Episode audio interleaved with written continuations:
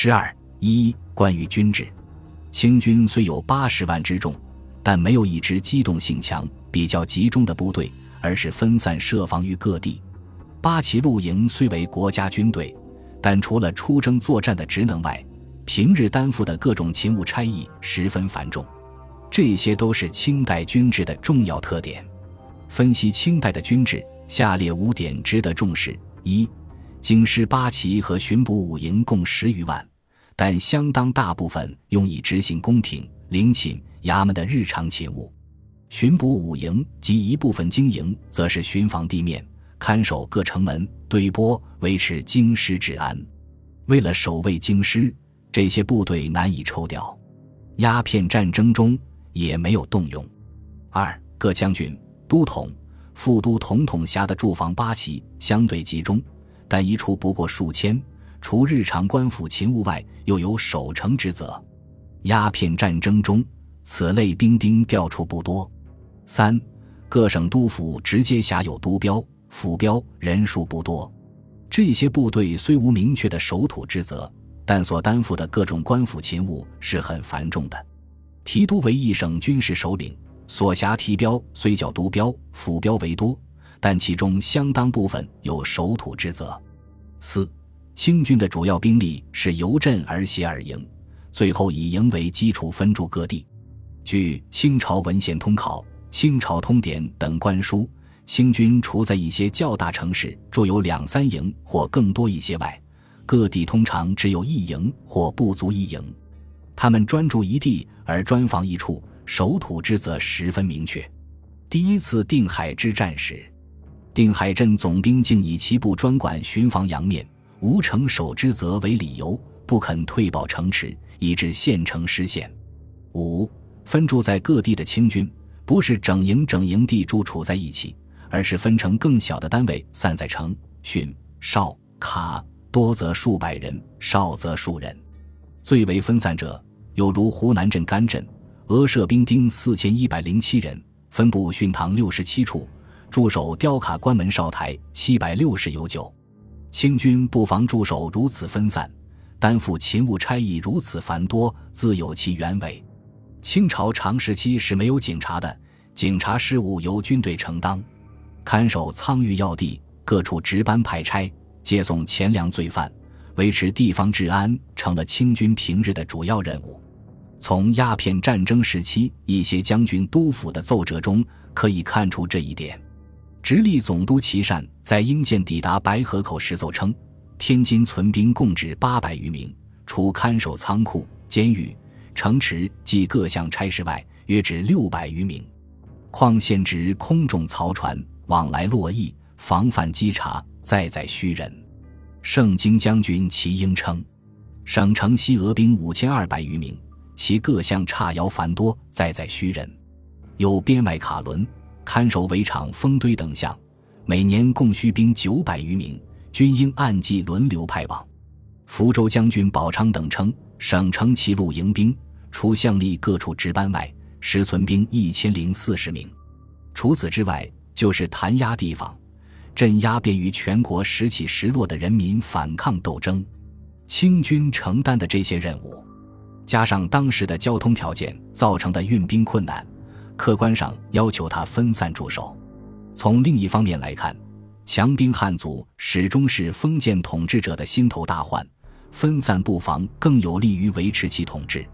龙汝霖奏山西清军时称，除府标及两镇俄设兵丁外，分成四十余营，再分州县之城守训堂，以为携守城池、监狱及查办拿盗贼、护送粮饷。地界人犯，传递营中公文之用。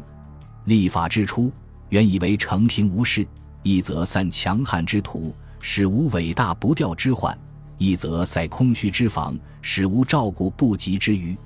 其用意至深且远。清代的军制明白地说明了清军利于分散治民，难以集中于外。封建统治者在制定军制时，着意于防民防贼。并未留有大批机动部队随时应付大规模的对外征战。清立国后历次战争，除康熙年间与俄罗斯外，皆为国内战争。此类战争的结果不是军队的集中，而是更加分散。弹压之军便于全国，即所谓防患于未然。事实上，这些分散的小部队对下级官吏很有用，使他们能有一定的武力来维持其统治。英国等西方列强东来，最初引起的不是军事冲突，西夷的坚船利炮肆虐于中国大地还是第一次。清军布防的分散和承担的任务决定了：一，清军不可能全数用于征战。清军俄设兵丁同派调出征的防兵是两个不同量的概念。二，清政府调不出一支完整的部队，酌量抽调是调集兵力的唯一办法。鸦片战争中调派的援军遍及全国，除新疆、蒙古外，各地都派出了部队。从大的方面来看，战区四省及天津、安徽等地所得援兵，是从各省各将军都统属下数百上千地合成一军；从小的方面来看，一地援军也是从各标营训卡数百、数十甚至数人拼凑而成，没有整个建制单位全部调出的。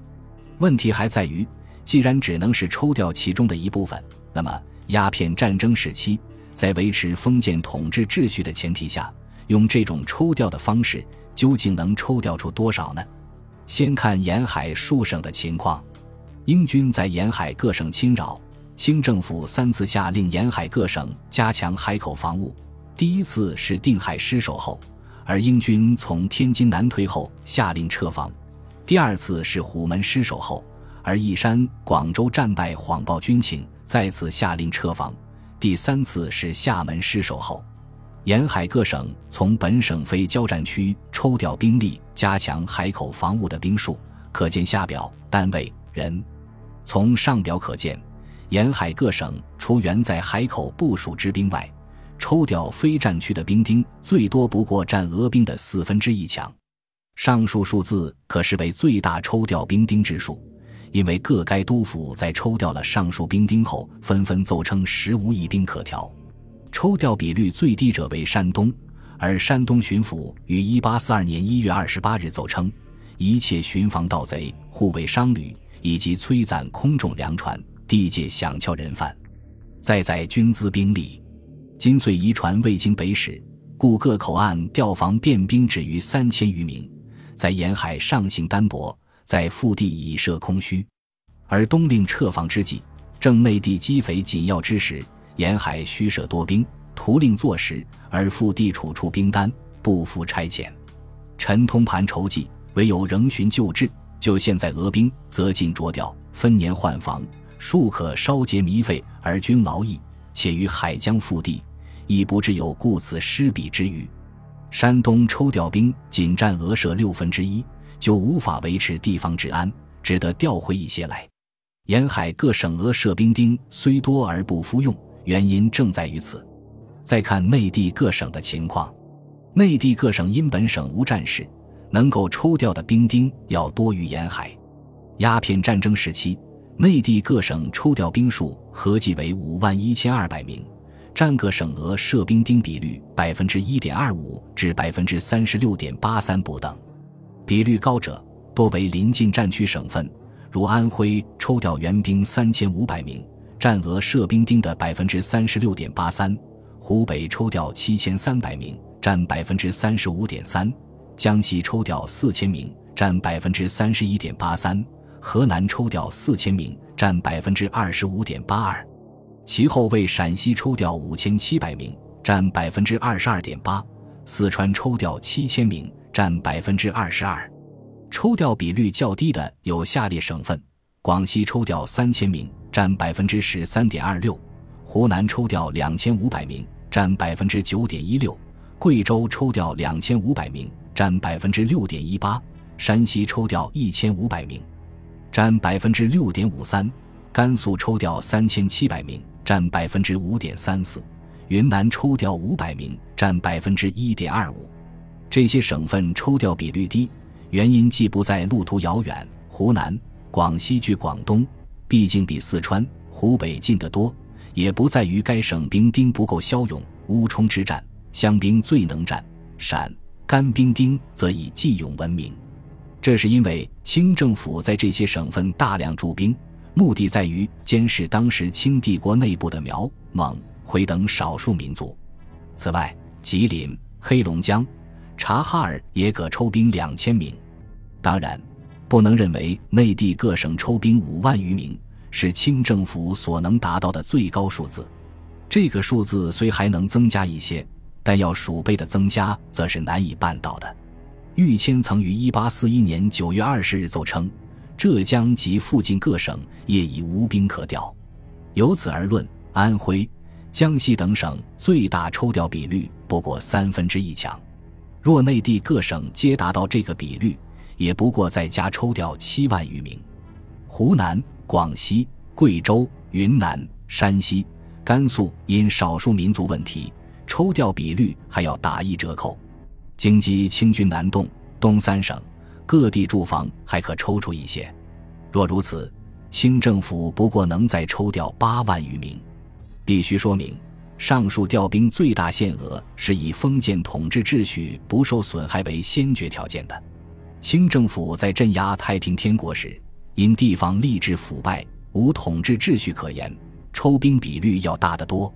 衰败没落的统治集团不会也不可能以全部力量来对抗打着通商、赔款、割地旗号的侵略者，因为这些侵略要求并不会立即冲垮专制统治，而他们与被统治者的矛盾是根本对立的。他们以武力来建立和维持统治秩序，因此，他们宁可与外来侵略者妥协，也不愿发生国内危机。清军落后的军制使清军束缚于各地，难以调动集中。从清军的军制来考察，就不难理解，数量庞大的军队调兵并非易事。本集播放完毕，感谢您的收听，喜欢请订阅加关注，主页有更多精彩内容。